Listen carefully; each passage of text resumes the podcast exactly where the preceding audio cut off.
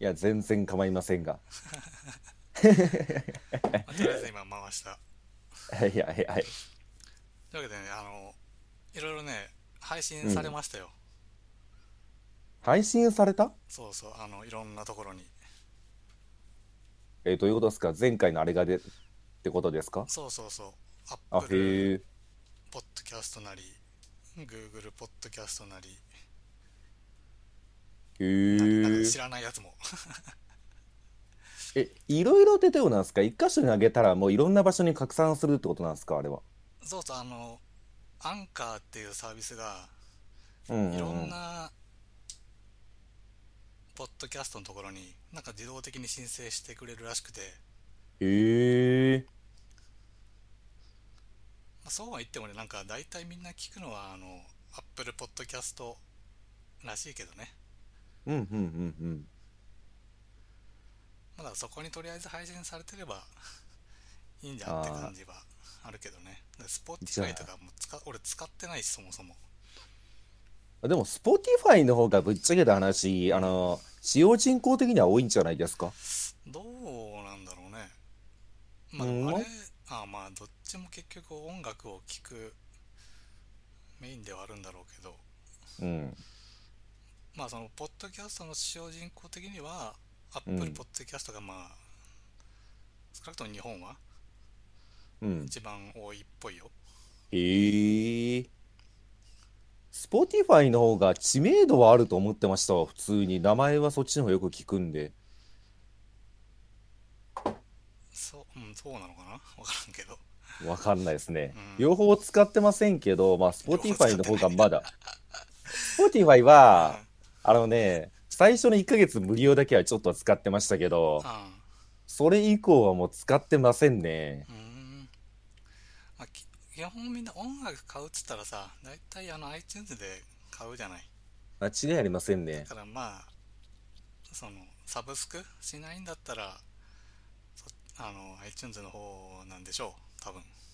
うん。まあ、そっちの方が多分、お手軽ですですしね。うん。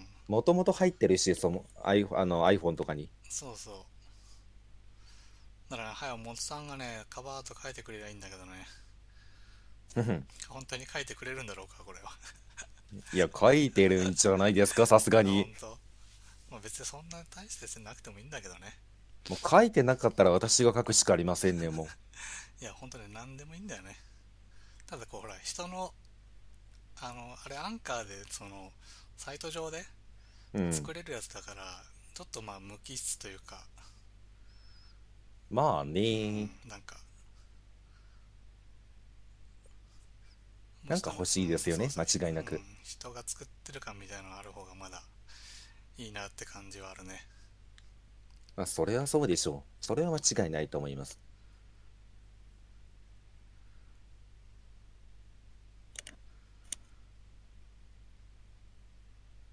まあ一応書いてくれるって話だったんで、そう。まあ、あれから音信不通なんでね、正直わかりませんけど、そうね。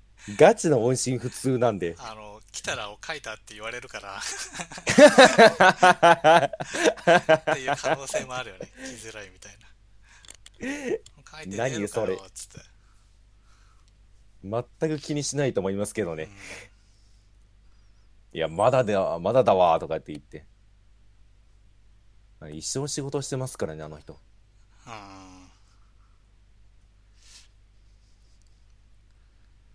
あ、そういえばね、この Discord の権限もらってきましたよ。あ、本当？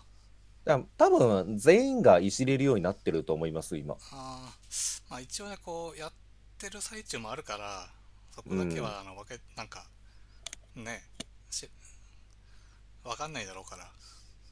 まあそうですねんここに入ってたら、とりあえず回してますよっていうのが分かるようになってくれれば。そうね。まあそれはじゃあ後で、チャン、なんだっけ、チャンネル？チャンネルかな？作ればいいかな。うむ。で、なんか、なんかありました？ずっと雨でしたけどね。一生雨ですけどね。いや、私が縄跳びの、あの、調子良くなってきて、あ、いけるやんと思って二重跳びやった結果、膝壊したぐらいですよ。いや、膝痛くなるよね。マジでぶっ壊れましたね。うん。で、調べたんですよ。う知ってました？あの、縄跳び？んうんやらない方がいい飛び方の中に両足跳びあるんですよ。あ知ってました？いや知らないそう。両足跳びってなんか両方の足を使ってるから、うんなんかその足の負荷が軽減するんじゃないかって思われがちなんですけど、うんやっぱり両膝がもう休むことがなく、ずっと負荷かかってる状態になってしまうから、なんか両足跳びは一番膝をやるらしいですわ。ああそうなんだそう。で、なんかあの、結局、一回飛ぶごとにどっちかの足が休んでないと結構しんどいらしくて、だから駆け足跳びか、もしくはなんだっけ、手抜き跳びだったかな。まあ、言ってしまったらなんか足を交互に前後して重心をずらして飛ぶっていう飛び方が一番いいらしいですわ。今度調べてみようかないや俺もねまあやってるんだけどちょっとねやっぱり膝がなんかこう負担かかってるなって感じはねうん。あるよですようんね。こわなんかビクビクしながらやってる感じはねありますねそうそう。片足跳びと両足跳びはなんか負荷的には両方一緒らしくて、どっちもやんない方がいいみたいな。いや今日はねあの昼まあねずっと雨だったからできなかったんだけどうん。昨日と今日はねこの雨の隙間を塗ってうん。今日は昼1回やって夜もやったからうん。2000回 2000回飛びましたよいや、それはね、単純にオーバーワークな気がしますよ。あの、冷えさ炒めんのは。うん2000は多分ね、やりすぎだと思いますわ。多分ね。わかんないけどねまあとりあえず1000回とりあえず毎日飛べたらいいんだけどね本当まあ、は散歩、1000、うん1000ですね。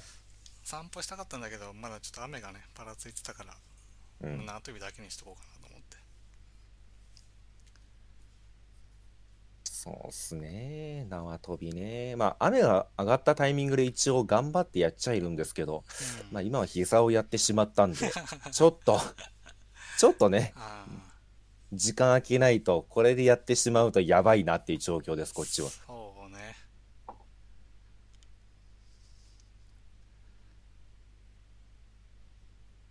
ぐらいかな、最近あったことって言ったら。そうね。じゃあまあこの前あの千里の寄付を遊んだじゃないですか。遊びましたね。こ。れについてちょっとどなんかあったんですか？いやいやなんかある？どうだった？どうだった？いや、まあ単純に、まあ昔やっぱり将棋を教えてもらってやってましたけど、うん。改めて見てみるとやっぱり面白いなとは思いましたよ。将棋が。長らく触っ、うん、なんかその身近にはなかったですけど、将棋ってものが。うん。まああと将棋業界っていうのが、まあ、あ、こ一応こうなってんだっていう、その、なんでしょうね、形式というか、その組織としてどういうものかっていうのも、まあなんとなく分かったし、うん。まあ勉強にはなったかなっていう感じですよね。そうね、まあ、結構思ったより面白かったな将棋ミステリー、将棋ミステリー、ミステリーなのかっていうね。まあね人が全く血も出てなかったからねワイン入ったぐらいで、まあそうですね。まあ出してしまうとね、いろいろと問題があるんで。うんまあね結そっからねやっぱり結局し将棋にもうずっと将棋にはまってるね いや、まあ、あの、悪くはないんですけど、なんだろうな。将棋のゲーム、あ、まあでもそっか、そういう入り口のためのゲームだから、まあそういう意味では役割果たしてるのかな。じゃあ、あのゲームやった人が将棋ちょっとやってみたいとか、久々にやってみようかなって思ってる時点で、まああのゲームの仕事はもうこなしていると、多分。そうでさ将棋ってその後ねいろいろちょっと調べてみたんだけどうん。なんかね将棋のうん。クリティカルなコンテンツがないのよ要は、えー。サッ、カーで言えばキャプテン翼でしょ？ああ、はいはいはいはいは囲碁だったらほらあの光の碁があるじゃない。い。うん。将棋ってないんだよねまだ。将棋？ああ、ない、うん、確かに思いつかないな。でしょ？だからねないんですよ。そのみんなが知ってるような将棋コンテンツというか。え、それはもう調べた結果なかったんですか？ない。ええやないって言ったら あのあれかもしんないけど 確かにね。ちょっと、いや、うちの漫画有名ですけどっていうね。とかねまあ多分なんだっけななんか割と有名なのはハッチワンダイバーとかああ、有名ですねぐらいなのかな、うんうん。なんかこう、まあ、それこそジャンプに乗るようなその少年誌に乗るようなやつはねなんかあんまなかったと思う、あね、確かに少年誌にはないかもしれませんうね。んえー昔マガジンになんかなかったかな？なかったか。思い出せない時点で多分なかったかすぐ終わってしまったんでしょううね。ん、なんか光の語がね異世界転生して光の義になれば いいんじゃないですかね神の一手、居飛車って言って。藤井システムがね でも確かに、あのあのゲームやってて思ったのは、うん。この藤井システムだとか、中飛車とか、うん。居飛車とか、うん。まあ、試験飛車とか、いろんな戦術あるじゃないですか、穴熊とか。うん。なんか、そういうのをなんか詳しく説明して、ちゃんと盤上を移してくれるような漫画を見てみたいとは思う。そうね。勉強にもなるだろうし。なんかねそういうのを見たかったんだけどあんなんかないってなかったななかったっすか？そうだからまあ狙い目だよどういうこと？いやいや世の中のえ、書くんですか？我々が。いやいや誰かがね誰かがあ一応。まだ穴場じゃないっつってああ。そっか、確かにまあサンデーとかあのあたりで、うんまた隙間をついて将棋漫画みたいなのが流行ったらね。そあれ実際、あの、まあメジャーというか面白いですからね、将棋自体は。ううんやると。まあこの、この前、ガン処理食らいましたけど。まあねあのすねテンション上がって対戦してみたってことでねそうね。いや、マジでもう、あんな時間にやるもんじゃなかったといい後悔します、我は。私の飛車がね、いつの間にかなくなってましたよ。もうそっから一方的に注入されて終了するって。ちなみに私は分かってましたよ。うん飛車取られた時点で、うん下の投了ボタンを押そうと思ってましたよ。もう押していいかなと思って。いやまあ一回どうせそんなね何回もやんないからとりあえずね決着つくまでそうや。らんとって感じだったけどいや、あれですよね。あのね、スーパーにわか同士の戦い戦いでしたけど、うんあれ、まあ、名人戦とかその団員戦でよくあるじゃないですか。なんて先までも見越して参りましたってあるじゃないですか。うん気持ちわかったね。あ、これ負けだわっていう。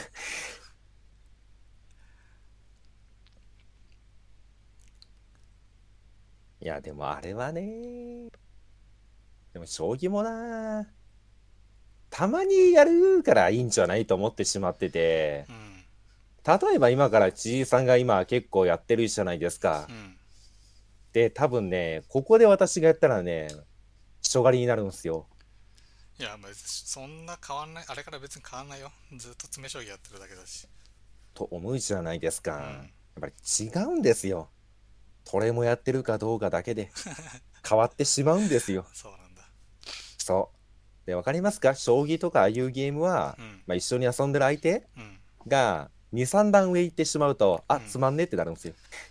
そうなのかな。いや、だと思いますよ。いや結構ね結果抜けてると思うよ。あこれあなんか飛車取られちゃったみたいなね。多分コンピューターってややっててもよくあるし。結構画面が見えない瞬間はねいっぱいあるよ、あと、前回やってみて思ったのうは、んすげえ気が気軽に、ちょっとやろうや、みたいな感じで始めましたけうど、んあの、やっぱりね、それぐらい軽く始めても、うん持ち時間は決めた方がいいですわ。ああのね、お互いガチになりすぎて、考えてる時間クソ長えっていう。うーん、と言いながらね。ーそうねなんかねあの将棋アプリいろいろ探してみたんだけどうん。将棋ウォーズかなうん。これがまあオンライン対戦ついててうん。であれそもそもその持ち時間っていうか制限時間があるのねうんうん。あ、行って打つまでに。いやえっとねお互い10分持ってて要はうまあ打とうがその考えようがうん。要は持ち時間10分経過したらもう負け、あ、へえまあ。オンライン対戦だからねまあね、10分以内にとりあえず勝負を決めてしまおうと思う。そうそうそう。多分10分って相当短いですよね。あまあ持ち時間まあ持ち時間なんだろう。相手のやってる時にはす進まないからタイマーは。ああ。その自分が考える動かす時間が10分、だから2人合わせて20分ってことでしょ？まあ、最大まあフルで最大で。うん。いや、20分相当早指しだと思いますけど、違うのかな？え、今それでやってみてなんか違和感とか感じます？うわ、時間足りないとか。あいやまだそれでやってない、あ、やってない。うんなるほどね。月額500円ぐらいかかるんだよねわお。1日なんか2回23回無料で遊べるっぽいんだけど、まあそれ超えたかったらなんか月額で払ってねみたいなね、3回でいいでしょ。それ以上やる？いやずーっとやるでしょやりませんね。いや、将棋ずっとできてしまうのはわかるんですけど、うんそこはぐっと我慢してやりませんね。あそうなんだ自制心が効いてる、自制心がね、あるんでね。あとねいやもうあ,、うんあとね映画を見ましてし将棋の いや、ハマりすぎでしょ？将棋というものに。いやマジこのこの年でね将棋にはまるとは本当思わんかったねいや、だから、うんいや、あのね、世間のじじい大体みんなそう言いますよ。いやまあそうなんだろうねね。いやほんと将棋遊んだのってさ最後ほんと中学生が最後なんだけどもうそそれからさ、うん将棋ってハマることないんだろうなって思ってたんだけど。まあ、やるとはそのタイミングがありませんよね、機会というか。うーん、まあこそのねさっきねコンテンツがねなんかあればこうブームみたいなのがねうん。来やすいんだろうけど、まあそんなんにそんなんもなく。だからねもう将棋ってやることないんだろうなと思ってたよ、うん。まあ、結果将棋おじさんになってるよね今ねなんか、あれですよね。王道進んでますよね、人生の。そうねお 王道っていうのかな、まあ、なんかベタなベタなじじいになりつつあるよね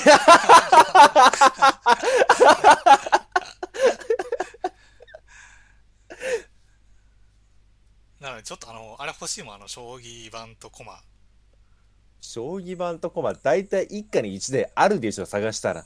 そうそうあるんだだまあ普通の家はねあるんだろうけど、うちはほら別にやるやるなんて思ってなかったから。うん。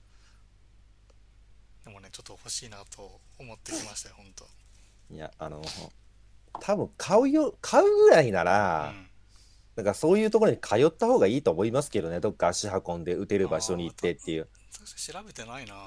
うん。じゃないと多分、お家で買ったとしてもう、ん相手いないとつまんないでしょあでもねあのまあ別にブラウザでもいっちゃいいんだけど、う。うん。あの例えばアナグマとかその戦法あるじゃない、うんうんうん。あれってさ結局覚えなくちゃいけないんだけどさ、うんやっぱこう手動かさんと覚えらんないのようん。そのまあね時にね,、ちょっとちゃろっと本本見ながらとかうんなんかサイト見ながらやれるその物理的なもんがあった方がやりやすいなと思った、うんいやいや、もう今、あれですよ、あなた、理想のじじいですよ。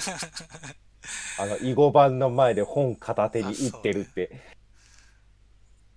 だからおじいちゃんがねその将棋駒と将棋盤持って出かけてたからうん。なんかねそれもちょっとわかる気がしてきたねしてきてしまいましたか。あじゃあそうですで映画っすよ映画うん、まあ、まあ、聞きましょう、とにかく。あのね「アウェイク」っていう映画なんだけど。アイク「アウェイク。アウェイク」うん。あれ、日本の映画じゃないんですか？あ日本の映画。あ、へえ、知ってる？全く。知らない。えっとねもともとあったなんだろうね事件じゃないけどイベントがあってそこを一部その一部だけ使ったのと、まあ、大体オリジナルストーリーなんですよ、うんうんでもアウェイクってななんかっていうと、うん。あの AI AI の名前、ボナンザとかあるじゃん。うんうんうんうんあれのね、うんアウェイクっていう AI があるのよ。ほでえっ、と実際にあったこととしてはあの電脳戦ってあったでしょ？プロ対うありましたね。ニコニコ動画ですごい流行ってましたもんね。そうそうそう当時はね全く見てなかったんだけどうん。それで、まあ、電脳戦が電脳戦ファイナル。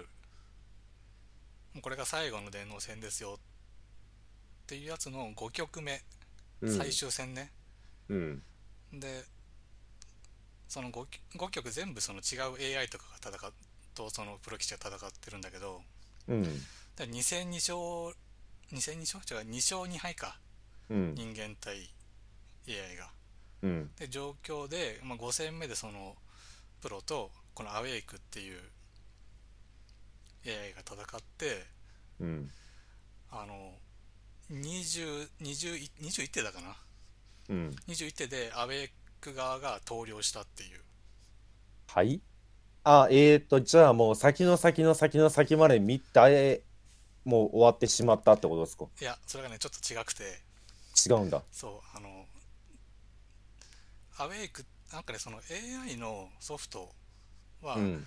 なんかそのイベントのなんか1ヶ月か2ヶ月前ぐらいに棋士に提出するらしいのね、うんうんいこれで一回研究してねじゃないけど。うん。でその後はもういじっちゃダメですと。うん。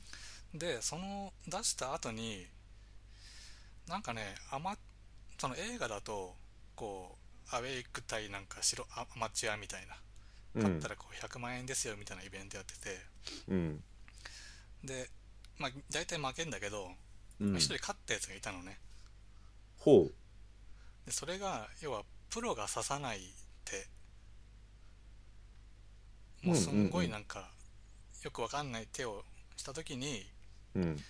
アウェイク側がなんかね角をもう取られるだけの手を打っちゃうみたいな、うんうんいやまなんだろうね。バグじゃないけどうん。うん変な挙動しちゃうみたいな。っうん。ていうことがあったんだけど、まあ、直ルール上直せなくてうん。でいざその本番うん。迎えるんだけどまあそれをそのプロが見つけてるかどうかも未知数だしうんうんうん。そのねそれをプロがやってくるかどうかも分かんないじゃまあそうですよね。んでいざ迎えたらそれをやられて、うん。まあ、やられた瞬間にもうそのソフトの回線の人が投了したっえへえていう話をもとにうん。映画作ったやつで、はあはあはあはあはあ。まあ、その事実の部分以外は大体あのオリジナルストーリーだからうんうんうん。大した話じゃないんだけど、いやいやいやいやいやいやいやいやいやいやいやいやいやいやいやいや面白いって言っときましょうあでもね面白かった映画自体はああ面白いんですかうんだしねあのあんまり邦画感がなくてね良かったですよはあえ邦画感がないうんどういうこと要はさその邦画ってさ変なセリフが多いじゃない まあね。ながいっぱいあるじゃない。まあまあまあそうですね。そういうのもなくなんかねちゃんとこう人を撮ってるような。うんうんうん。キャラクターっていうよりか人を撮ってるような。演出でね。粛々と進むような。へえ。でねその、まあ、やや事実な部分と創作の部分が入り混じってて、うん。実際にソフトを作った人は奨励会にいた人あええ今はいないんですかじゃあ？そうそうもうプロになれなくてソフトを作ったみたいな。あへえ。そうでまあそんまあお話上はねそのその中でその当時ライバルだったし自分をの段位を落とした相手に対してこう再度ねそのソフト作った後にもう一回対戦することになったみたいなうんうんうんちょっと因縁めいたうんうん感じなんだけど、まあ、実際は多分ね関係ない人なんだよその現実世界としてはね、うんうんうん。まあ実際は多分普通にそういう AI の企業が作った感じですよね、多分。そうまあいう。えっと実際もその奨励会の人元奨励会の人あ、へえ。でその時にさそのこの前千人の寄付でさうん。だっけ25歳で4段になれなかったらやめなくちゃいけないみたいな、まあ一応なんか決まりでそうなってるって言ってましたね。そうそうでただねその前にね足切りがさらにあったらしくてほ21歳で初う。う段ん。うんうん。なれないとダメみたいな初段だか1級だかうん、ああ、とりあえず、初段かな？かな？多分。まあ1級で切りが悪いからなうん、一級って、え？って。級って、まあ、なんかそんなに難しいイメージ ないですよね、正直。何に関しても。分からんけどまあまあ、いいですよ。21歳で一回仕切りがあるわけですねそう。そうそうでそこで、まあ、1級とかで辞めた人が、うん。そのアウェイクを作ったみたいなうーん。あ、じゃあ別にその三段リーグとか行ったってわけじゃないんですね、作った人は。いやまあそこまでちょっと詳しく調べてないから分かんないけど、うんまあ、降格した結果になっちゃったのかうん。うん。でもどうなんでしょうね。その AI 結局作ったわけじゃないですうか。んうーん、なんか強い将棋の AI 作れるってことはう、ん将棋もけそこそこっていうかかなり強かったんじゃないかって思ってしまうんですけど、そこはあんまり関係ないんですかね、もう。AI っていうのはもうその AI 事業に特化してるんですかね。一応その映映画のうん。話と、まあ多分そこ半分ぐらい事実混じってると思うんだけどうん。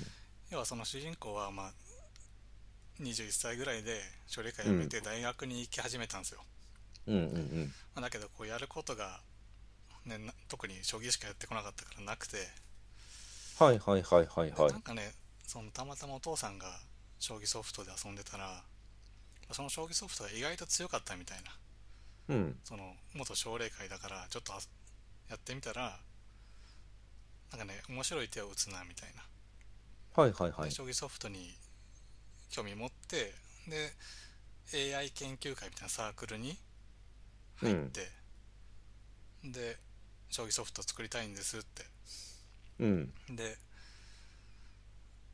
まあ作ってたんだけどその学校の将棋サークルの人たちに戦わしたりするんですよあ、自分が AI を作って将棋サークルに持ち込んで戦ってもらってっていうことを繰り返すわけですね。そうしたらまあ負けちゃうわけですようん。で、まあ、意気消沈してたらあのさっき言ったボナンザボナンザ？っ。ていうあの将棋ソフトのその AI うん。の走り走りじゃないけど最初に有名になったやつうん。これねあのボナンザはねこれ実際の話ね渡辺、まあ、名人かうん。渡辺名人が20なんか20前半ぐらいの時にこうだうん割と大々的に初めてこの AI 対人間プロ棋士っていうやった時に、ボナンザとその渡辺名人がやったっつって、でその時は渡辺名人はギリギリ勝ったのよあ、勝ったんですね。うんすご。そうへえ。でその後にボナンザがあの要はデータというかソースコードを公開したとうん、うん、うん、うんだからあうんの。それ以降のソフトはまあ割とボナンザをまあベースにまあそこに足していくだけというか、まかあ、。改造していくのかわかんないけど、うん。まあ、考え方を使うのか、まあ、そこでそのボナンザのソースコード公開されたんで、うん。まあどんどん強くなっていってみたいな。でえーっと AI AI だけのトーナメント？ガチのもうなんか電脳戦というか、そう電脳側だけの電脳戦。だから AI 投資の学習能力のその知能指数の高さだけを競う競技。そうそうそれで優勝してプロあのニコニコのあの電脳戦に選ばれたみたいなええそんな、まさかそんななんかバトロワ的なものがあったんですね。そうそうでただそのバグみたいなの疲れてうん。そうそう早々に終了したっていうね悲しい。でも、そう考えたら、うん千里の寄付の中にその話って大体ありましたよね。あだからちょっとあったでしょあのえーっとね正あの正田名人がさ、うん。こういない時にさうん。あのも森方が九段だっけ？が森方九段の弟子のあの、カレンが挑む時でしょ？あそうそうそうでなんかもうバグは修正したみたいなそう。多分ねそれはそういう話だと思うよ。そう、ある一定の手順を踏むと、エラー入ってしまうみたいなことをつこうとしたけど、それは修正したってっていう話もあったし、そもそもその AI を作り始めた人うん、うんもう言ってしまったら、あの作中でもその正田名人に負けた昔。うんうん。で、奨励会を追われた身で、まあ、じゃあ AI 作ろうって言って作り始めたっていう設定だったじゃないですか。そうだねだから多分そういうとこすごいなんかちゃんと緻密に踏襲してるというか、うん。ちゃんと設定に盛り込んでたんですね、じゃあ。そうだね。へえ。ただそこで修正できなかった。まあこれは現実の話ね。現実の話で英語の話であり。まあ、だってその話知ってる人がね、千里の寄付やったらね、あーっていうもうね、これで勝つんだろうなーってなっちゃいますからね。あだから、いやいやいや、それほど甘くありませんよ、こっちの世界はってて、修正しましたよっていうね、ちゃんと描写もありましたし。そうだね。でね、まあ、当時、まあ、全然知らなかったんだけど、うん。まあ、相当この論争を巻き起こしたようでほえっとね、まあ、まずそのプロがそういう手を使ったってのもあるじゃない。そのうん。大きいイベントでめちゃめちゃ PV とか作って煽って煽ってやって一瞬で終わったみたいなう。うん。ところが多分ああるのと、まあプロがそういう手を使った、まあ、これは多分その普通にやったら勝てないからってのもあると思うし、うん。まあ、プロだからね勝たないとねっていううん。うん。しかも最終戦2対2で臨んでるところだから、まあうね。んまあ、それやるしかなかったってのもあると思うしただその後にねそのアウェイクのうん。開発者が、うん。まあ、割とそのプロに文句つけたじゃないけど。割と非難したらしいのよ。まあそういうのもあって割とこのアウェイク開発者が叩かれてるというか。あ、えっと、じゃあ、えっと、アウェイク開発者がプロの方を叩いてしまったがゆえに、うん。まあ、言ってしまったらそのファンたちに叩かれてしまったと、アウェイク側が。そうね。まあイベント自体も、うん、多分ちょっと消化不良感もあったと思うしうん。こう見たいのが多分ね何にも見れなかったろうからこう不満も溜まってた上にうん。開発者がそのプロをね非難したっていうところもあってめちゃくちゃ叩かれたみたいねへえ。いや、でも、難しいですよね、それって。ああ。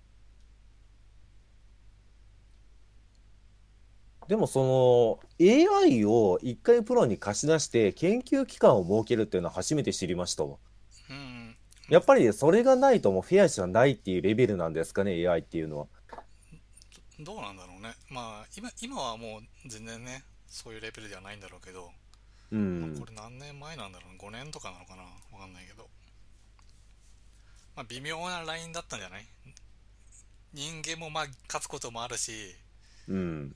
その AI が勝つこともあるみたいなうんうんうん。でさ、この、まあ、当時言われてたのはそのプロあの AI が勝ったらさそのプロ棋士の意義とはみたいな、まあ、ただただ強いなんか将棋を見たいだけなら、だってもう AI 同士でいいじゃんってなっちゃいますからね。そうそうまあでも結局なんだろうね今はもう AI が多分ぶっちぎってるんだろうけどうん。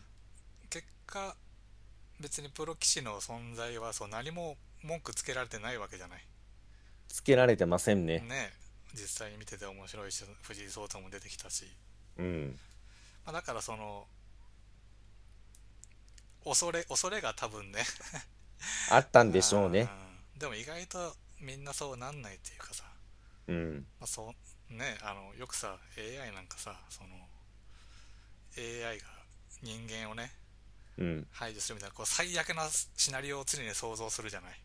まあそうですよね。だか。ら将棋界も割とその最悪な方をこうね話題になるというかうん話しちゃうというか、だけどまあ意外とねそうはなんないなんなかったんだけど当時はねそれがまだその未来は分かんないから。今もね、負けてしまうと私たちの存在意義がなくなってしまうんじゃないかって、まあ思いますよね、ぶっちゃけ。将棋界はみたいな話にね。うん。なったんだろうね難しいな、それは。まあでも、それは、その問題点については、うんさっき言った千里の寄付でも語ってましたもんね。ああそうね結局ね。うんじゃあ、騎士たちの、まあ、ぶっちゃけた話も AI の方が絶対に強いと。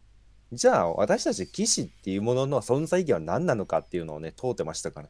うんでもまあ、あの中にあったじゃないですか。結局、人同士が打つからみんなが魅了されるっていう話は。そうねうん。でも、その通りだと思うんですよね、結局。だってね、そんな、コンピューター同士の戦いを眺めてるだけって多分誰も盛り上がらないし、そうね。まあ、私たちがよく言う、あの、格闘ゲームうん。言うと CPU 同士が戦ってんのを見てみんながわーってなるかって言ったらならないじゃないですか。そうだね。だってね、あの排水の逆転劇、あれ AI がね、勝手にやっててもね、もうね、ふーんっていう、ね。プログラムやろって言って。うん。だからそういう意味で言ってしまうとね、絶対人間の意義っていうのはなくならないんですけどねそう。だねでもまあ当時はやっぱ分かんないんだろうねうん。まあ、そうっすよね。言ってしまったら、まあ、将棋が強い人たちがプロになっているっていう世界ですもんね。そうねじゃあ、その人たちがコンピューター、CPU に負けてしまったらどうなんのっていうのは分かんないですよね、その投資は。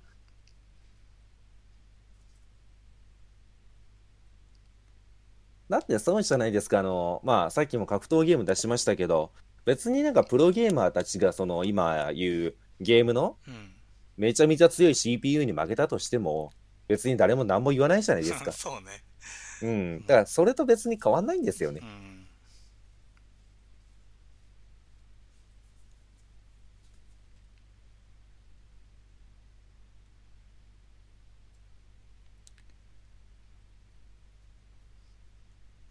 よかったよかった。そうね。まあもうぶっちぎったってのもあるんだろうけどね、うん。ほらなん。か千里の記憶にあったじゃん。もう AI を人間のを参考にせずにみたいな。そう、自分だけの手いく。だからもう、ま、人間と全く違う手順で進化してるから、むしろそれをうまく共存することによって人間の将棋も進化していくみたいなうん。話にもなってましたし、そうねなんか今はもうみんな AI 使って研究してるみたいなねうん。だって、あの、一まあ、こういうこと言っちゃらどうなのかと思うんですけどう、ん間違いなく効率が違いすぎますからね。うんもう一手一手二人で考えて指していくよりも、向こうが最適解で指してきてくれるから、こっちはか自分のことを考えるだけでいいって方が。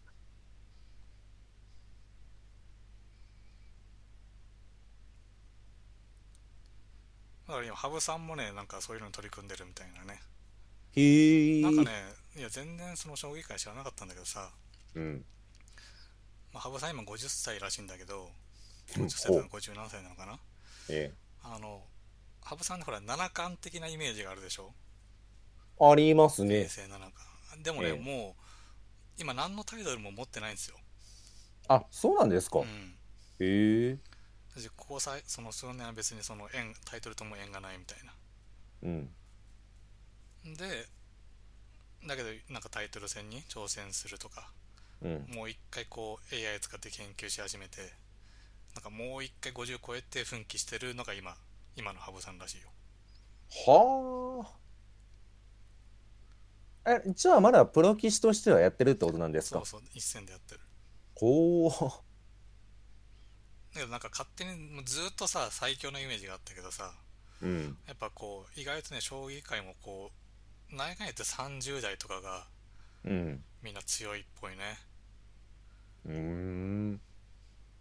でもどうなんでしょうね。その、結局将棋がその年々進化してるって話なのか、あのそれはもちろんあると思うんですよう。ん、うんただそのちょっと若い方が強い。で、今奮起してまたやり始めてるって話じゃないですか。うんやっぱりみんなどっかで燃え尽き症候群というか、どっかで燃え尽きてしまうんですかね、じゃあ。ああのまあわわかんないんだけどその言ってるのをそのまんま言うと、うん。要は技術はまあ年々進歩してますとうん。その将棋にも技術があるんだよって話とうん。あとはやっぱ年齢重ねていくとうん。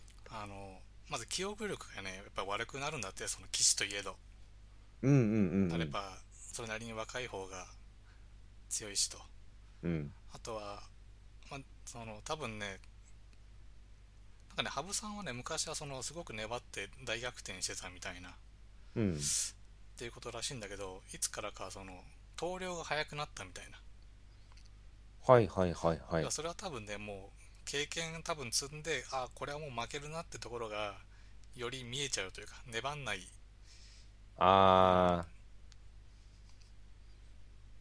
でもそれってすごい難しくありません？そうねだって、いまあうん言ってしまったら、羽生さんレベルの中だともう、まあ、自分は負けてるわけじゃないですか。うんただ、相手がその手を指してくるかどうかって、羽生さんレベルなのかどうかって 正直わかんないじゃないですか。ただ、それってもう自己完結して通りをしてしまうっていうのは、まあ、もったいないじゃないですけど、なんだろう。なんかその域に行ってしまったのかなと思って、勝てなくなったっていうのは。うん。まあだからねやっぱその意外と脳の衰衰えっていうのもねなんかうん勝手に将棋ってずーっとなんか年齢高い方が強いみたいなイメージだったけど、うん。意外とやっぱそうじゃないというかね。だそのさっきの渡辺名人も今なんか 3, 3つぐらいタイトル持ってんのかな。うん。で30後半とかうん、うん、うん、うん。割とねその若い世代がタイトルホルダーだったりするんですよねほうほうほうほう。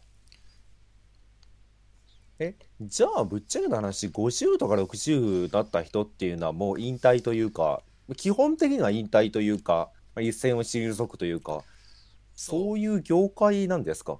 そうみたいえでねえなんかその50だか60過ぎてうん。タイトル取ったのはなんかね1人ぐらいしかいないっつって。え、そんなレベル？うん。へえあそれがねそのえっとね千里の寄付で長峰会長っていたでしょ？うん。あれの多分ね元になった人なんだろうけどうん。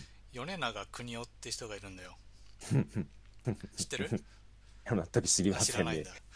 あのね、まあ、この人が多分60度が過ぎて名人取ったのかなあ、そこで名人になったんですか？そうそうそうえ、すご。それはすごいな。ただねこの人がねまあもう亡くなっちゃってるんだけど、うん。あのねめちゃめちゃ面白い人で、ね、あの見た目見た目も大体の言動も、うん。まあ、いわゆる昭和のじじいなわけなんですようんうんうん。なんだけどなんかその将棋、まあ、将棋界にいてその勝手にこの伝統みたいなうん。硬いイメージかなと思ったら全然そうじゃなくてうん。なんかねその人のエピソードを見るとなんかねすぐチンコ出すみたいな。いや、あのさ、あなた、将棋何も関係ないや はかがチンコ出すエエピソードがねめちゃめちゃ多いらしいのよ。見た目はねほんと厳格なおじいちゃんみたいな着物着てビシッとしててあの本当見た目はあの長峰会長みたいな人なのようんうんうん。でもすぐチンコ出すのとうん。あとねこれはねなんか暇があったら見てほしいんだけどうん。あのひふみんっているでしょ？加藤ひふみ、うん。なんだかわかんないけど、うんあの人も要は天才棋士長この米長会長も天才棋士うん。ひふみさんは有名ですよね。今、解説でも結構出てきますし。ひふみんは中学生棋士数少ない中学生の時からプロ棋士になったうちの一人まあ、多分4人とかぐらいしかいないのよ、中学生から。っうん。ていう人とこの米長っていう会長と羽生さんが、うん。なんかね5段とか6段ぐらいの人の試合を解説するみたいなうん。うん。これはね YouTube に上がってるんですけどこれぜひ見てほしいんですけど、うん。まあその米長会長もそのひふみんももういい年だし多分2人は多分付き合いが長いのかな？うん。あのねめちゃめちゃ揉めるのよいや、お前らが揉めんのかよ。違うやん。あの、みんなが求めてんのはさ、その五段キスと言ってしまったら上にいるじいちゃんたち、うんこれが今の打ち方なんだって、いやいや違う、将棋っていうのはこういうもんだっていう言い争いかと思ったら、お前らが揉めんのかよ。そうそうこれがねめちゃめちゃ面白いのよ。へへへこれね YouTube に上がってるんでね暇があったら。で羽生さんはねちょっともうそこにちょっと外れたとこにいてうん。それ見ながらちょっと笑ってるみたいなでまあそれ全部ね多分映してないんだろうけどうん。大体その解説版がねずっと映ってるみたいな試合してる人たちよりもうん。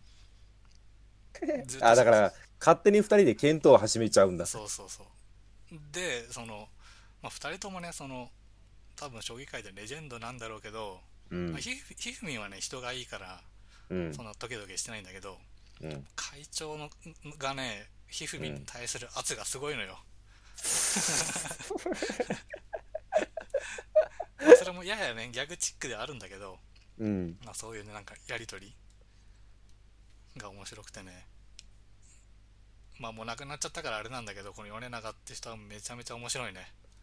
ええ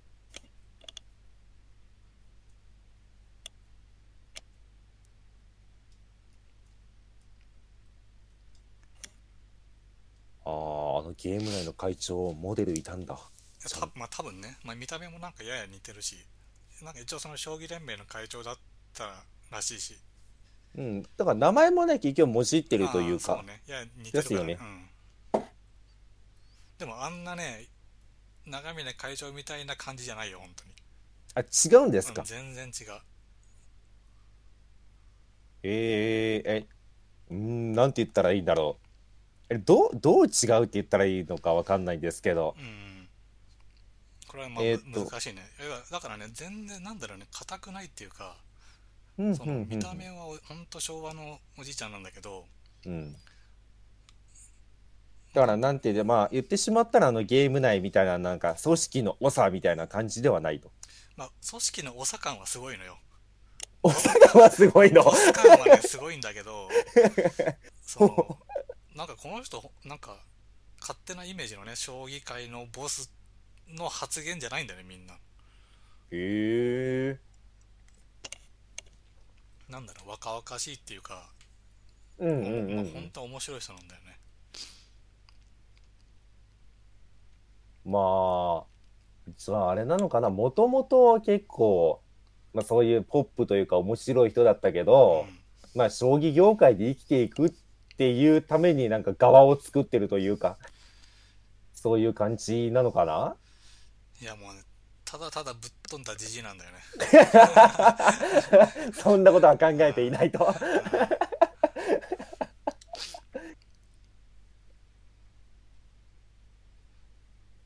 そうだろうなんかそういうのを見てると全然将棋界のイメージが変わってきたというかうんうんうん。なんかねあの他にもその藤井システムの藤井武さんかな？うんとかもねみんなね面白いんだよ人がうんうんうんうん。なんかね将棋見てない頃にはそうなんかねみんなほら片片おじかなと思ってたけどまあ対局中の人人柄しか知りませんからね。あの、喋ってはいけない。なんか、何でしょう、音立ててはいけないみたいな。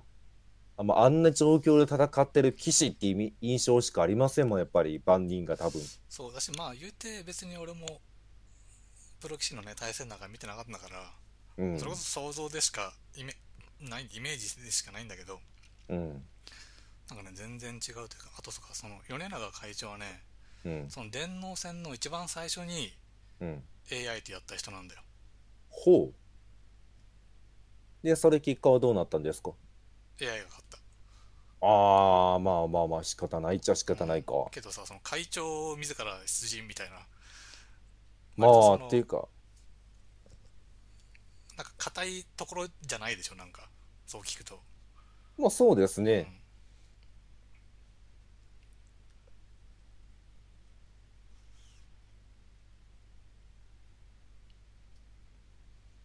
うーん。えでも名人、名人位にはなってるんですよね。そうそう。はあ。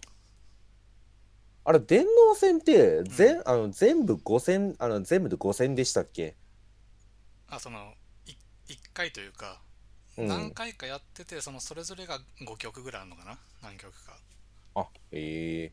ええ、団あれって大体もう名人とか、何段くらいの人が挑んでたんですか？あでもねなんかざっと見た感じだと結構バラバラだね。6段の人とか7段の人とか、うーん。そそんなにそのトップのそのタイトル持ってる人が出てるみたいなのはあんまなかったと思う、はいはいはいはい。あった。のはそのさっき言ったその電脳戦のはるか前にボランザとやった渡辺。まあ当時はなんだっけな。竜王になるのかなわかんないけど。ああ、竜をよく聞く。今はもう3つぐらいタイトル持ってる人なんだけど当時もタイトル持っててうん。やったみたいなねいやー、だって、名人、名人院で AI 戦挑むって多分ね、相当な勇気ですもんね。うん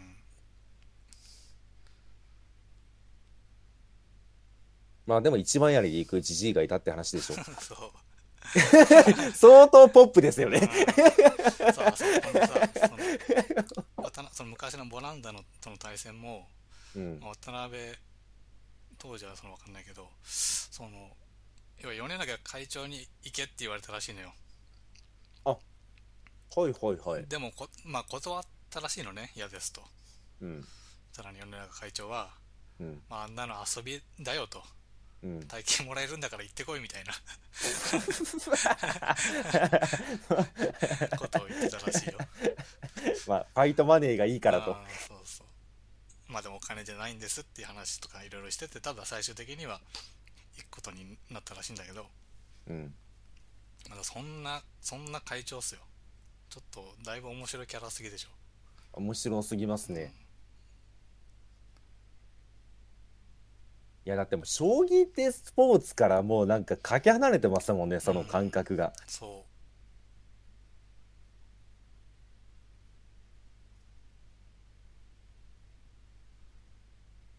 まあでも、まあ、将棋ってものがそういうなんでしょうね。なんか、厳格なものというか、ううんしっかりしたものだから多分みんなそう見えてしまってるんですね、じゃあ。そうわりかしまあ、棋士とはこういうものみたいな。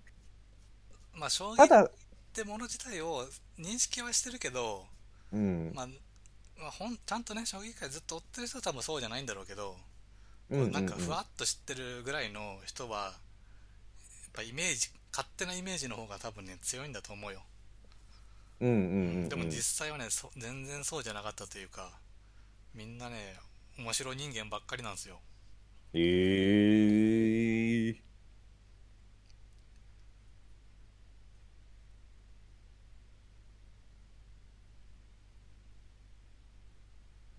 ねなんかそう意まあ外だったね。最近その将棋ハマっていろいろ見てる中で。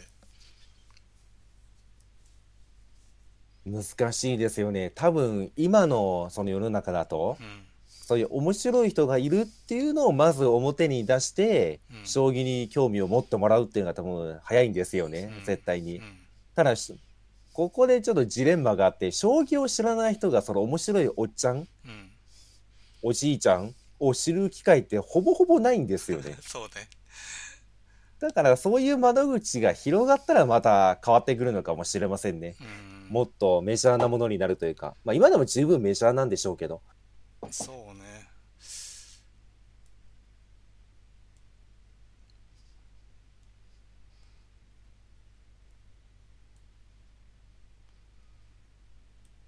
まあまあ将棋の話はまあそんな感じかねいやまあね。そうそうあの意外となんかね想像してたとことは違った面白さだった将棋自体が。将棋界か。あとは何かあったっけな。あとはあれか。RTA RTA ね。RTA は、まあ、垂れ流してたぐらいですね。なんか作業するときに。うんちゃんとは見てませんわ。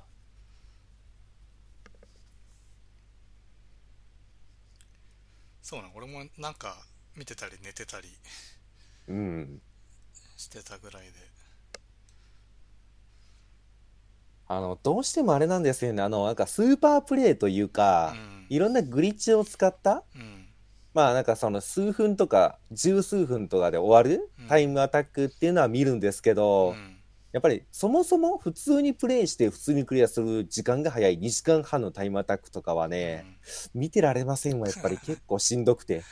そうね。あの俺もアーカイブで見たのかな。赤狼はね面白かったよ。あ、赤狼面白かったっすよね、あれ。うん。あのスーパープレイだねどっちかっていうとあれは。三32分ぐらいでしたっけ、確か。あとリアルタイムで見てたのはあの獣道とかでもやってたあのシューティングのやつえー、ん？どれだ？シューティングって。最終日のやってたんだけどあ、最終日、最終日どれだ？なんだっけ？デススマイルスな。んとかガレッカあー、はいはいはいはい。ガレッカ見てませんわ。とその後にやってた DDR か DDR? あのダンスダンスレボリューションあーあねあそんなんやってたんすかああの辺は RT ってかスーパープレイで面白かったですよ今年の RTA ジャパンはね、結構その期間中忙しくてね、見れなかったんですよね。あ、でもあれ、あれですよ。私の大好きなゼロのタイムアタックは最初から最後まで見ましたよ。あああの まあゼロのさそのタイムタックやってると思ってさうん。そのあれってさあのタイムってスなんかスピードランドットコムみたいなのに載ってるんだよね載ってますよ。でそのランキングがあるじゃないうん。でゼロって確か一人ぐらいしかやってないんだよねあれでもゼロの、あれらしいですよ。あの、初代うん、うん、は結構人がいるらしくあて言ってた話では。ただ、2作目、3作目以降だ以降はうん、ほぼほぼ人がいないみたいなうん。だから、一応狙い目ではありますよ、みたいな話はしてましたね。そうそうだから結構さそのみんなこう世界記録保持みたいなうん。言ってるけど、まあ、意外とこう一人しかやってないみたいなうんうんうんことも多いしまあそう考えるとさうん。なんだろうねギネスみたいなもんなんだろうねあ、だと思いますよ、もちろん。単純にまあ自分の好きなゲームでギネス記録取って、みんなに知ってほしい、やってほしいっていうのをアピールする場だと思いますよ、あれはうん。まあその中にはねあのスーパープレイっぽいのもあったりうん。なんかよくわかんないのもあったり、まあ、ギネスでもあるじゃんなんかなんか勃起何時間続いたみたいなああ、ありますね。アホやなと思いながらね。あとなんだっけあのあのレジのとこにあるチリンチリンあるじゃんうん。あれを1分間で顎で何回押したみたいななんか ありますね そういうノリのもまあいろいろ含まってる割とね幅は広いんだろうねあの RTA in Japan もうん。だと思います、本当に。いや、そんなマイナーなゲーム、誰が走ってんのってゲームいっぱいあるんで。うんでもあれ自分がねやったゲームだとまあ面白いよね面白いですね。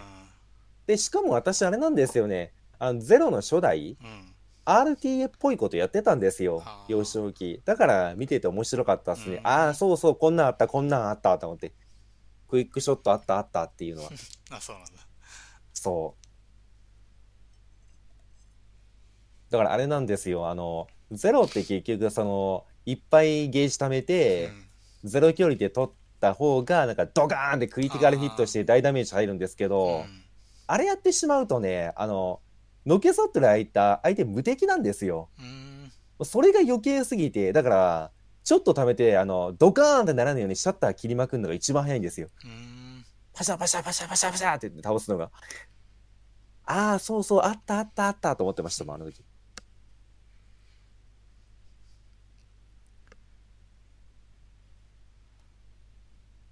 いや私も大好きなんでねゼロは。10月に発売したら私も RTA 走ろうかな。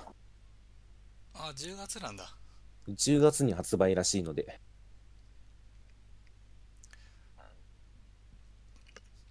なんか10月いっぱいなかった？なんか。10月はね死ぬほどありますよ。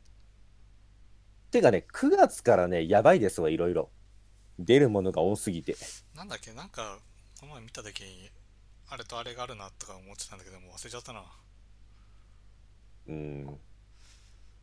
だって確かキムタクがおとくもそのあたりでしょ？キムあのそなんだっけ？ロストジャッジメントだっけ？そう。ジャッジアイズ。ロストジャッジメント。かもそのあたりだし。確かにあれが9月とかだったのかな？うんって考えたらねえっ、と私も今パンパンパン出てきませんけどねかなり本数あるんですよね。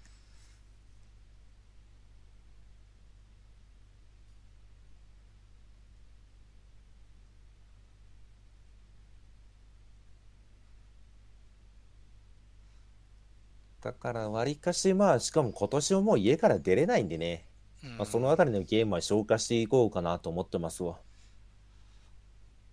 そジャッジアイズの続編とあとなんなんかななんかあったんだけどな。忘れちゃったな。いや、私もね、今抜けてますわ。今、あれでしょっていろいろ思い出そうとしても、全然出てきませんわ。今あのスケジュール見たけどまだ8月9月のページまで届いてないな。えーっと。はは9月6日 Tales of Arise テイルズは一応買うかな。最近 RPG やりたいなとちょうど思ってたんで、うーんまあ、ちょうどいいタイミングでしょう。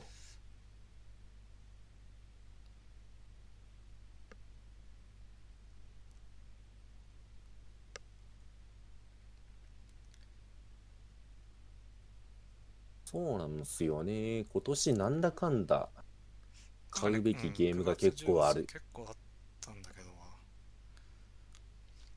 メルティーブラッド買うでしょ？ああメルブラね。うん。メルブラいつ？9月の末、あ待つ末。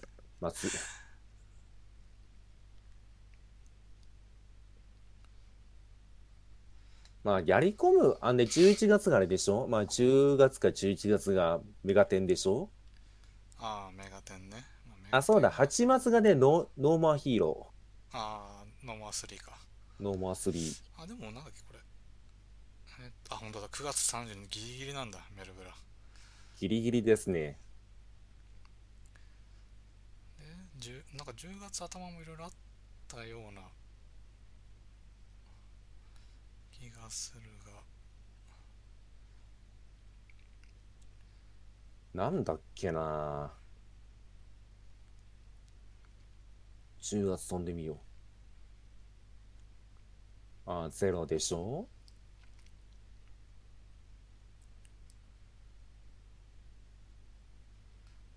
ほなんだっけな？私もなんか、いろいろあれでしょ？これでしょ？って一生言ってたせいでもうわかんなくなってる。ああバックフォーブラッド。こああ、そう、バックフォーブラッド。れが10月それは12間違いなく買う。あとほらあなたが言ってたあのみんな買うゲームがあるじゃないですかみんな買うゲーム。えーっと、みんなが買うゲーム。え、何でしたっけ？なんかありました？鬼滅の刃あー、それはね、みんな買いますわ。いやいや、いや、てか、買わないってあるんですか？むしろ。買わないという選択肢があるのかどうかを聞いてみたい。どうだろうないや、どうだろうかなじゃないんですよ、もう。買ってるもんなんで、これは。ああとまあすぐにはやんないけど BF の新しいのが10月うん。とガーディアンズ・オブ・ギャラクシーも10月 すごいな、ゼそうかゼロ10頭ですよ、確か。いや10月28って書いてあるよマジで？え、嘘？いや、10、え？そうだっけ？あこれあかな？X あの XBOX X と PS5 だけなのかな？10月は。あ、だと思いますよ。確か、10の頭に出てるはずも。違ったっけ？いや、さっき私見てたけど、確か出てるはずなんだけど、違った？忘れちゃった。あいやでも10月だね PS4 もえー、10末か。28日おおう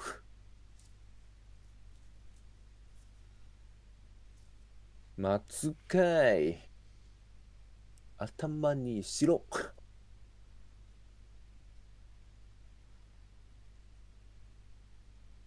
11月の頭がメガテンかそうですね。ないけどポケモンもシャイシャイニングパールみたいなブリリアントダイヤモンドみたいなのが19日19日。微妙。買うかどうかは相当微妙。いや、ポケモンはもうシリーズ通してやってるんでね、買いたい感はあるんですけど。あ、リメイク版なんでね、今回は。ああそうなんだうん。昔出たタイトルのリメイクですね。まあそんなもんかな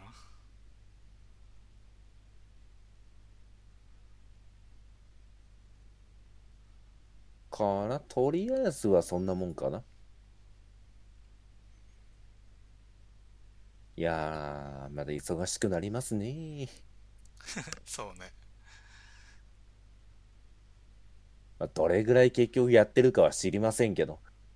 まあ、正直ゲームってね、時間も体力も使うんでね、うん。まあ、その時のモチベーション次第というか、どれぐらい余裕があるかになってしまう。まあねまだクリアするゲームだったらねうん。終わりがあるからいいけど、対戦ゲームはね終わんないからね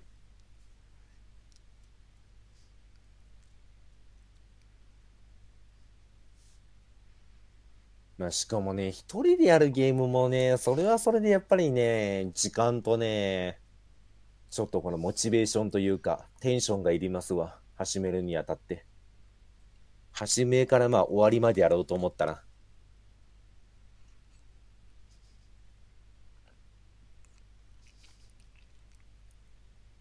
ああとねあのえーっとケムコのねテムコ。うん。なんだっけ？デスマッチラブコメ買っといたよデスマッチラブ。なんすかそれ？あのなんだっけ？えーっとレイジングループとほら真相でつながってるみたいなやつああ。いや、繋がんないと思うけどな。どう頑張っても繋がんないと思うんだけどな。繋がってしまうのか。まあわかんないまあ安かったらとりあえずね買っといてつなぎにやろうかなと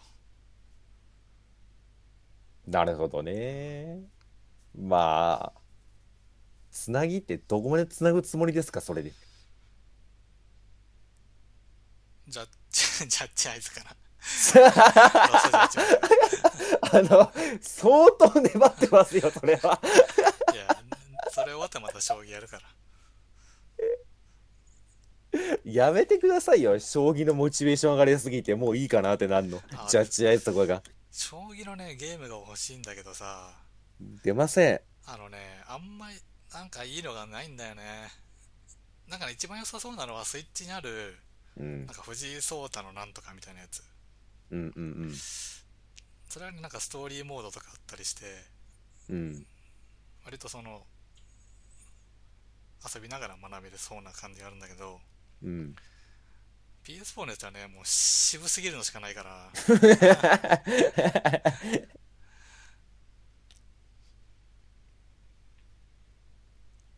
ただスイッチがなちょっと自由に使えないから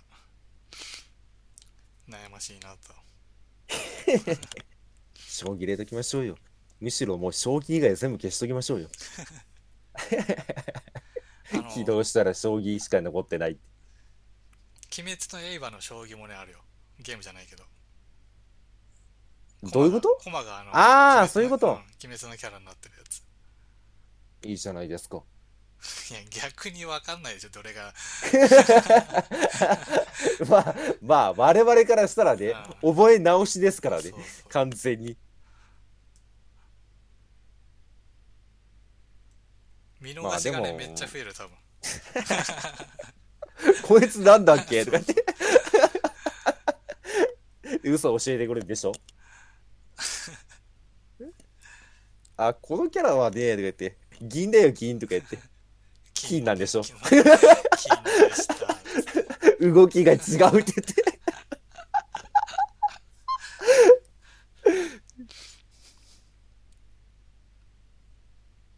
まあ、でもそういうなんで、まあ、なんとかね、興味持ってもらおうとしてるんでしょうね。そうねあの手この手を使って。まあ、そうするしかありませんからね、今って。うんなんかねやっぱエンタメがねうん。来れば。タイミング的には結構いいと思うんだよねそのほら藤井聡太が話題になった後だし。まあね。なん。かいろいろね漫画なりアニメなりなんか出てくればいいんだけどな。だから、あれでしょ、言ってしまったら、ちはやふるみたいな感じでしょ？そうそうまあ、そう、あんな感じのがまだバンって人気出て、劇場版化してやってくれりゃ。あ、違うか。ちはやふるのげ実写版は映画だけでしたっけ？映画だけか、あれは。実写はそうえ映画だけですよね。うんまあ、あんな感じで、将棋のなんか実写版、映画何本か。八番ダイバーってやってましたっけ？実写。ドラマか、あれは。あいやわからん知らない違ったかな？なんか昔やってた気がするんですけどねあ。さそうねドラマやってたかもしんないな八番ダイバードラマって言って。あ、やってましたよ、やっぱり。でもめちゃめちゃ前じゃない？めちゃめちゃ前なんですか、これ。いやわかんないそんな最近のイメージがないな2008年、2008う年。ん、めちゃめちゃ前13年前じゃんいやいやいや、ちょっと前、ちょっと前。10年前よりちょっと前って言い始めたらもうやばいやつですからね。相当来てますからね。ユッキーナが出てますねほうほうほう。取り込もうとしてますね、何かを。時代だねなんか安田美沙子とかどうなんでしょうね。そういうドラマ見てやっぱりちょっとやりたいと思った人っているんですかね。ああまあいるんじゃない？将棋。まあ、いちょっとやってみようかなと思う人もいれば、私たちみたいに、ああ、久々にちょっと触ってみるか、みたいなうんのは結構いたのかもしれませんね。特にドラマなんてものは。そうね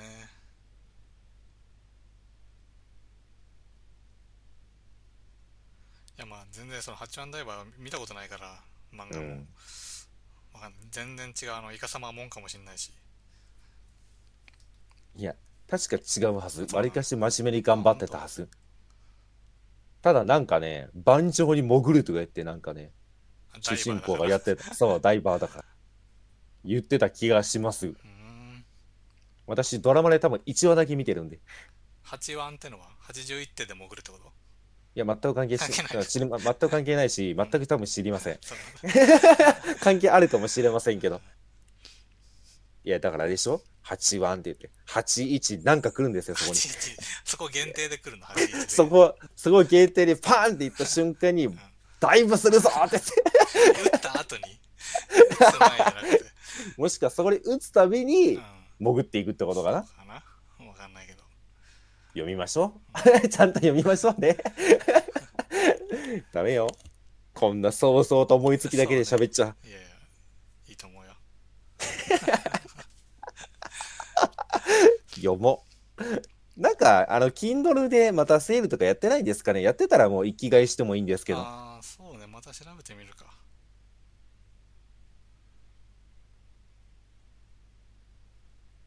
まあ、もしくはもう満喫とかかな。満喫もね、なかなかね、もう行く機会がないしな。ありませんね。私も言ってたの結局その旅行とか、誰かとか遊びに行って、ちょっと一日一晩だけ泊まって帰るとか、そんなレベルの時だけだったんで、うん。今みたいなご時世だともう行く機会がマジでありませんね。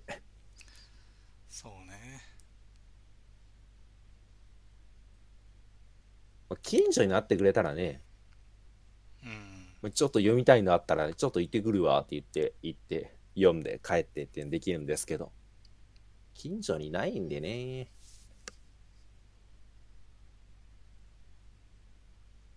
あ、ちなみに八幡ダイバー、プレイステーション2でゲーム出てますよ。PS2 か。お、目つぶってダイブしてますね。ダイブう。ん。あ、DS 版も出てますね。DS。あの、3DS ですらありませんからね。DS ですからあね。DS か。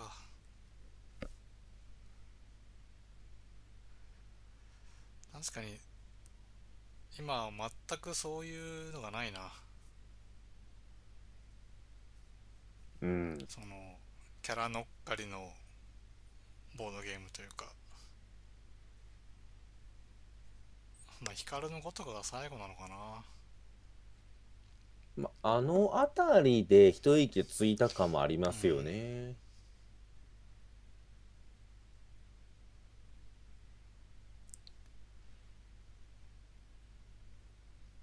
うん。なんか、マーシャンだけは一生出てる印象ありますけどね、新しいのが。ああ、そうなのかな？多分。え、今だとまあていうかね、あれなんですよ、あの、マーシャンだけのその何でしょう、漫画雑誌みたいなのがあるんあでね。そうそうそうそう。ああれ、近代マーシャンか。あがあるんで、ぶっちゃけもうそこを見てしまえばね、もういろんな漫画が載ってるから、どんどん新しいのは出てきますよね。それに特化したものがあるせいで。でもほら何個かさ、話題になったやつがあるじゃない。うん。その、まあ、哲也がどんぐらい話題になったかは知らんけど、まあ、俺は哲也なんだけど、まあ、その後は、俺なんだっけ、さきだっけまあ、さっきでしょうね。ぐらいしかね、俺知らないんだよね。そのまあ、メジャー化といううか、んその、何でしょうね。世間一般に対して浸透したって言ったら、そのあたりで止まってるんじゃないですか？ああ、やっぱそうなんだ。うん。まあ、あとはもうゲームになっちゃいますよね。ジャンタマとか。あのあたりでまた、ね。そうそう、一大ブームを巻き起こしたっていうので。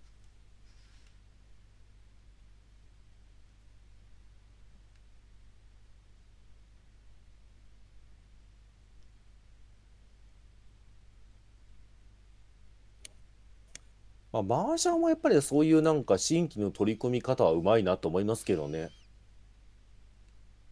あ、いい感じに新規どんどんどんどん取り込んでいってるんで。うーん。まあね、麻雀はまあ、将棋に比べればカジュアルだから、まあまあまあ確かに。将棋はね、疲れるんだよね。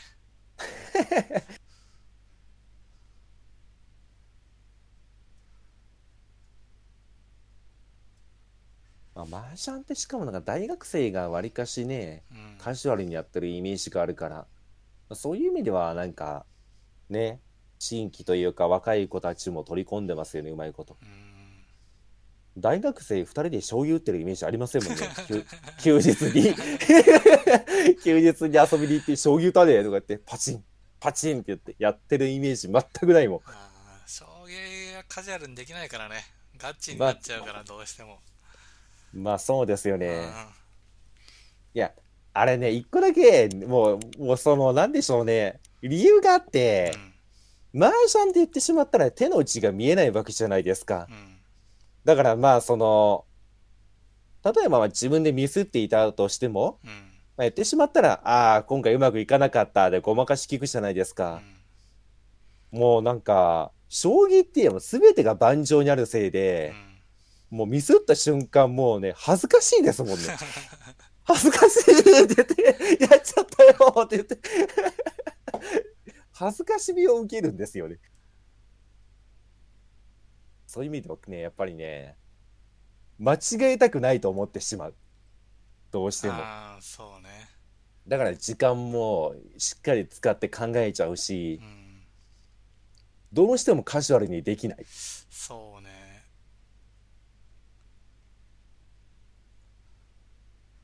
まあね前はまあ最終的にどっかねその素人は素人なりにもう思考放棄もできるからうん。まあじゃあなもう放棄した結果とんでもないことになるか あ、将棋はね。ら、うん将棋はね。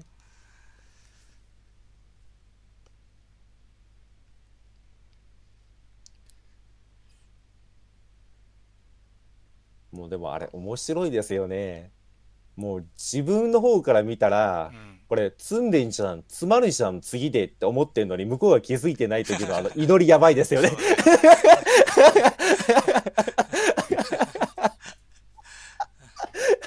あれ？こいつもしかして気づいてないぞっていう時で、あるのか？っていうね。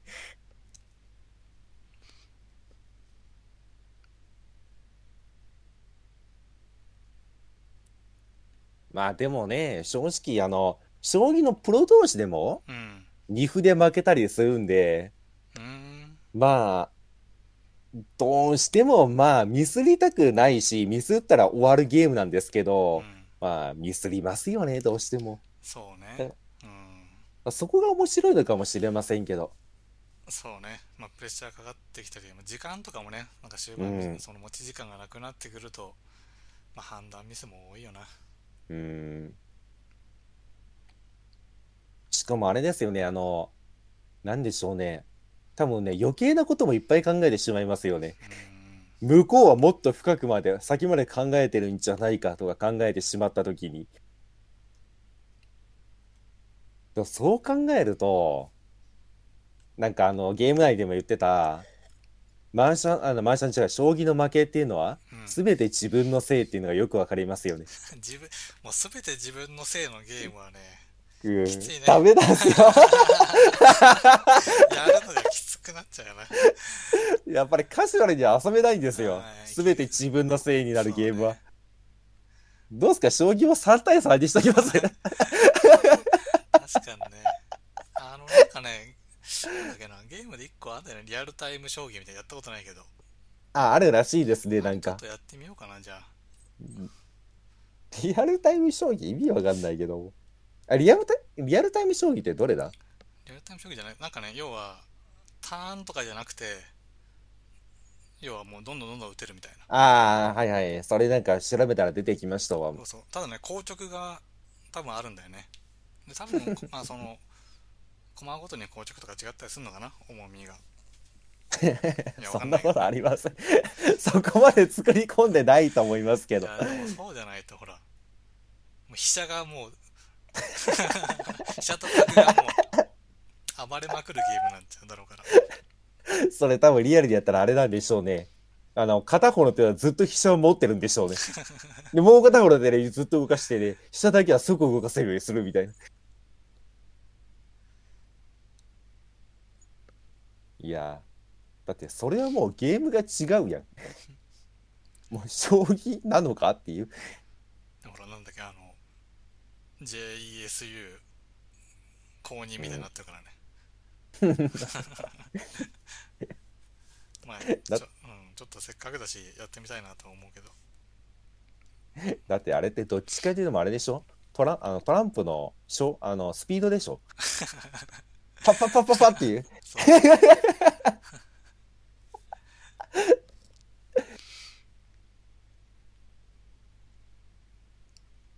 どうするんですか？単純にもうあの手の速さの勝負だったら。下手したらこっちの歩が1歩歩く間に相手の歩3歩ぐらい歩いてますからね。ポッポッポって。ああでもほら硬直があるらしいからああ、一応硬直はあるんだそう。そう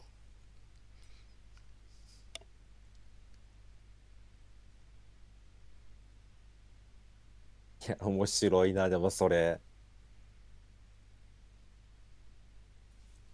だってあれですもんね、それ。あの、大手ってパンってなった瞬間に、うんカチャカチャカチャそう逃げれるんだよ早く早く早くって、クールタイム早くって言って、クールタイム解けよって言って、弱い弱い弱い弱い弱いってするんだろうねでしょうね。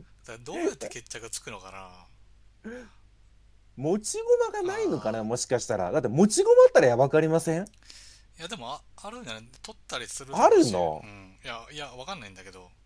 まあでもさ結局王も一回動いたら硬直があるから、まあ、そこで積んじゃったりするのかな。また積みとかじゃないんだろうね。取るんだろうね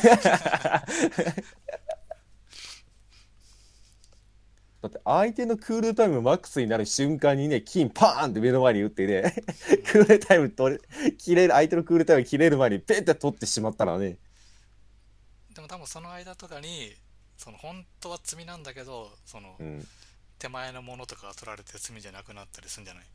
ああ、そういう感じ？どうやって終わるんだろうなとは思ったね。まあ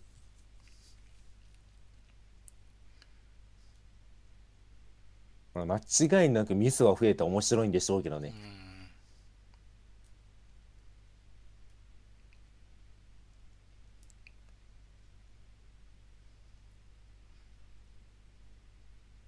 まあ、多分私がやることはないと思うんで、またやったら感想を聞かせてくださいよ。じゃあまあ一旦もう1時間半ですよ気づいたら喋りすぎ。将棋だけで粘りすぎ。そうねあのこんなに将棋だけで今日選挙あの占領するとは思わなかったわ一回将棋の話終わったのに戻ってきたからね戻ってきましたね、結局。じゃあこんなところで一旦切りますかね一回切りましょはいじゃあ、はい終わりですう。はい。